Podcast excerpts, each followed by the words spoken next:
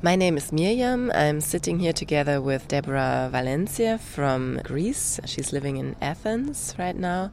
She came to the Festival Feminist Futures to speak about uh, the organization of um, domestic migrant workers in Greece. Um, domestic. My first question would be uh, can you describe a little bit um, uh, how your organization functions and what are your main goals? Okay, so our organization was formed in 1986. It was the first uh, self organization of migrant domestic workers that uh, uh, was organized in, in Greece. And uh, we were able to establish a, a strong organization with women participating, engaging in all the actions that uh, we do to be able to improve their situation their living and uh, living condition in Greece. Can you share a little bit about your personal story? How did you join this network, or how did you come in contact with it? Okay, um, I came to Greece in 1985 uh, because we have my husband and myself, uh, together with our son, we have to leave the, our country uh, because of our involvement in the democratization movement during the time of uh, Ferdinand Marcos uh, regime. So uh, we landed in Greece and uh, we saw that there were uh, many Filipinos working as domestic uh, workers in several households in, in, in Greece. So and we talked with I, I talked with them. You know, I visited their, their flats. You know, I I uh, talk what what's you know what's their perception of their issues and uh, problems so they were very open and uh, uh, we we also invited our other women to come and join the discussion and soon enough um, it was decided uh, that uh, an, an organization is important to promote the rights and welfare of migrant domestic workers in Greece.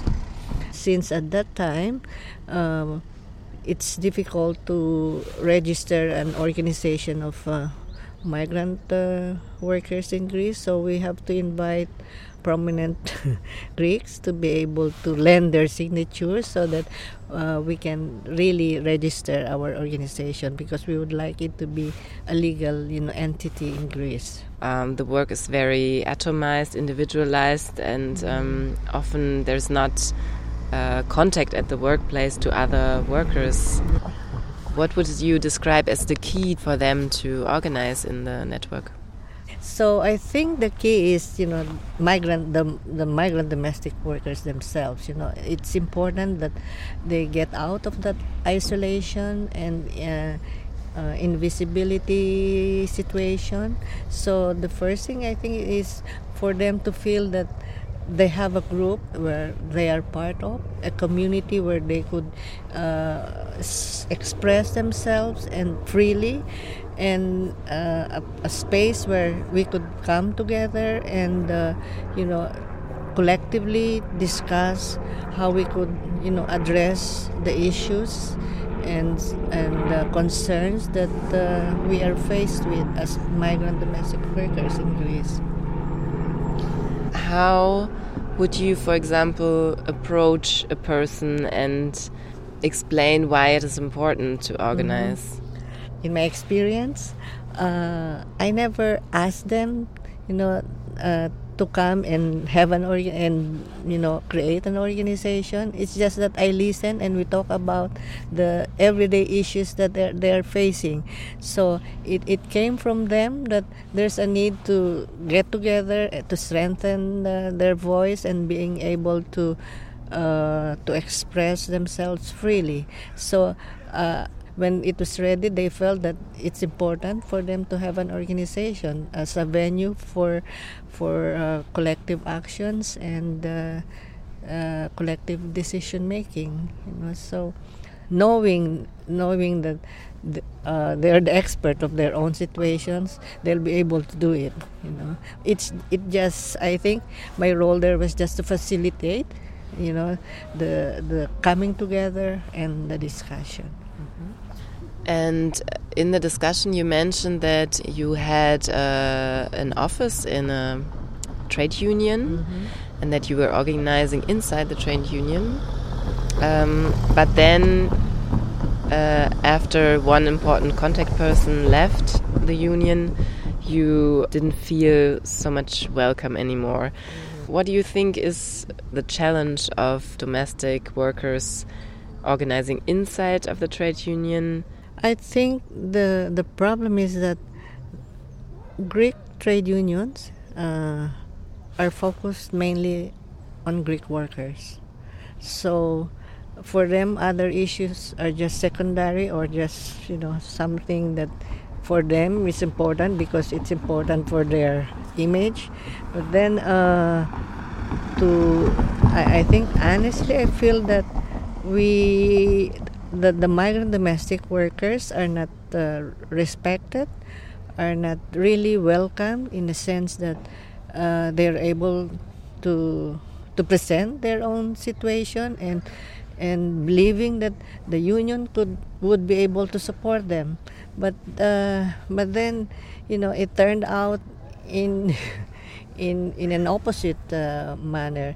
Because sometimes when for example when and when uh, they talk when migrant domestic workers bring up brought up the issue of undocumented they don't want to touch that issue. So we felt that's the most important issue that migrant domestic workers are facing in Greece because if you are undocumented you don't have social security coverage you are uh, you have the risk of you know being exploited and abused by, by your employer. So this is a for migrant domestic workers is a vital you know issue that they're facing and it has to be uh, addressed. Mm-hmm. and why do you think they were not ready to address this issue well maybe uh, greek workers themselves are facing you know issues and uh, you know difficulties uh, in their own field of work. Uh, and they or they see the, uh, the presence of uh, migrants as an additional burden you know. So i'm not so sure but that's how you know most of us felt you know. In fact uh, although they they gave us an office in you know uh, in in the in the union uh, but we are not able to use it because I mean we are not able to maximize the use of that office because uh, it's closed on Sundays. And that's the only day that uh, migrant women can come and do the, our meetings you know. So in that sense there's lack of sensitivity. And once you self-organized what would you describe as maybe some uh, milestones or some kind of small successes okay. in your in the mm -hmm. in your process? I think uh, one of the major success that we are proud of is to get engaged in this uh, regularization campaign, where uh, we our community our uh, uh, organization started by uh, asking signatures from greek people uh, that they would they agree to regularize migrant uh, workers in, in Greece. Uh, sorry, regularizing. What does it include? The residency status and the and yeah, the healthcare, or what? What yeah, does regularization if, mean? If you are in a regular situation, that means you will be you will have your own you know uh, residence permit, and that you will be covered uh, with you know with the benefits and the social insurance that's uh, provided by the state you know. But if you're undocumented that means you're invisible. You have no rights you have no benefits that you can you know uh, that you can receive. Mm-hmm. uh, so in early 2000 um, uh, the government decided to to implement a regularization measure for undocumented uh, migrant workers where thousands were able to access you know and get themselves uh, regularized yeah well that's a big step yeah. yeah yeah but of course it's it's not just our organization but it's you know embraced by uh, other migrant organizations. It you know it brought us together, and also with the support of uh, other NGOs like anti-racist groups, women's uh, organizations. So I think uh, if there's really a concerted effort from from all these civil organizations and migrant organizations, then something you know positive could come out. Mm-hmm.